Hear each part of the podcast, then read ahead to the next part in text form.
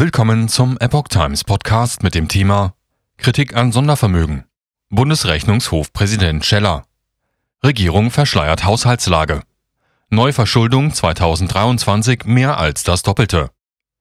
Ein Artikel von Reinhard Werner vom 30. November 2022. Tatsächlich betragen Neuverschuldung für 2023 107 Milliarden anstelle von 46 Milliarden.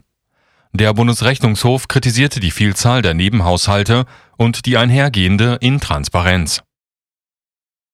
Kritik an der Haushaltspolitik der Bundesregierung kommt aus dem Bundesrechnungshof. Dessen Präsident Kai Scheller wirft der Ampelkoalition im Gespräch mit dem Redaktionsnetzwerk Deutschland vor, die Haushaltslage zu verschleiern. Scheller kritisiert vor allem Tricks im Zusammenhang mit dem Umgang mit Staatsschulden. Viele Nebenhaushalte und eine immer kreativere Buchführung sorgen für Intransparenz, sagte er. Scheller widerspricht der Darstellung von Bundesfinanzminister Christian Lindner, im nächsten Jahr halte die Bundesregierung die Schuldenbremse wieder ein. Tatsächlich sei die für 2023 geplante Schuldenaufnahme mit fast 107 Milliarden Euro mehr als doppelt so hoch wie offiziell ausgewiesen. Die Regierung spricht von lediglich 46 Milliarden Euro. Scheller Bund stellt Haushaltslage nicht ehrlich dar. Das tatsächliche Ausmaß der Neuverschuldung gehe weit über das laut Grundgesetz tolerierbare Maß hinaus. Die Bundesregierung versäume es, die tatsächliche Lage offen und ehrlich darzustellen. Bereits in der Vergangenheit hat der 2014 für die Dauer von zwölf Jahren ernannte Kai Scheller vor Verschleierungen der Haushaltslage gewarnt. Der Bundesrechnungshof, der 1150 Mitarbeiter zählt, soll als unabhängige Behörde über die effiziente Verwendung von Steuermitteln wachen. Erst im Oktober erklärte Scheller gegenüber dem Spiegel, Lindners Ankündigung, die Zahl der Sondervermögen zu reduzieren, gehe nicht weit genug. Der Rechnungshofpräsident sagte damals, wir sollten die Finger von Sondervermögen lassen, in denen noch größere Summen Geld liegen und die beispielsweise der langfristigen Vorsorge dienen, sagte Scheller. Sobald diese aufgelöst würden, fielen sie zurück an den Bundesfinanzminister und würden mit hoher Wahrscheinlichkeit für kurzfristige Zwecke verfrühstückt, so Scheller.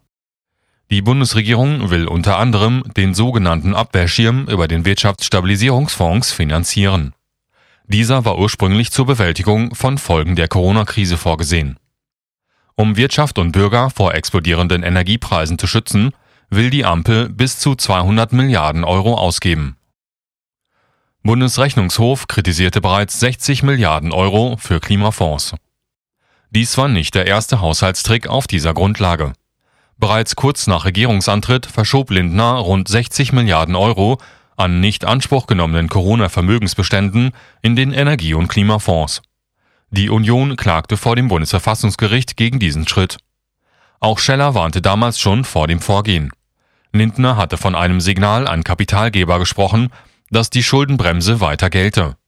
Der Präsident des Bundesrechnungshofes hingegen äußerte, den Kapitalmärkten ist es egal, ob sich der Bund für den Haushalt oder Sondertöpfe verschuldet. Sie schauen vor allem auf die Tragfähigkeit der Gesamtverschuldung.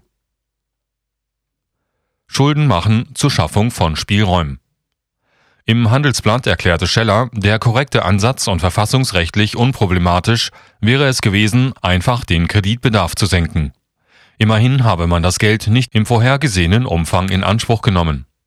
Ursprünglich war für 2021 infolge der Pandemie eine Rekordverschuldung in Höhe von 240 Milliarden Euro eingeplant.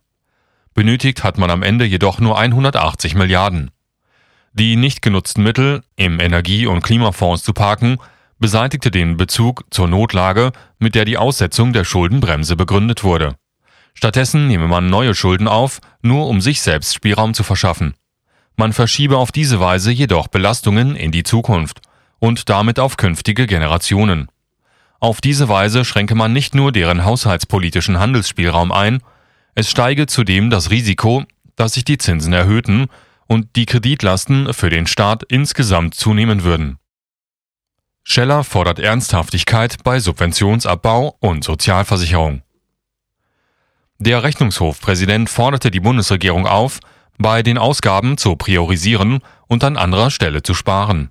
So müssten etwa Subventionen abgebaut werden. Wer die Zukunft gestalten will, muss sich von Finanzhilfen trennen, die einfach nicht mehr in die Zeit passen, sagte Scheller.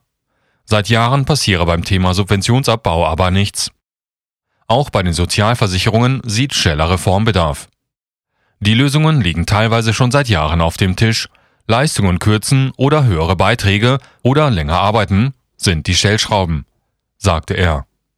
Dies erfordere aber unpopuläre Entscheidungen. Das Problem lässt sich nicht durch Aussetzen lösen, sagte der oberste Rechnungsprüfer.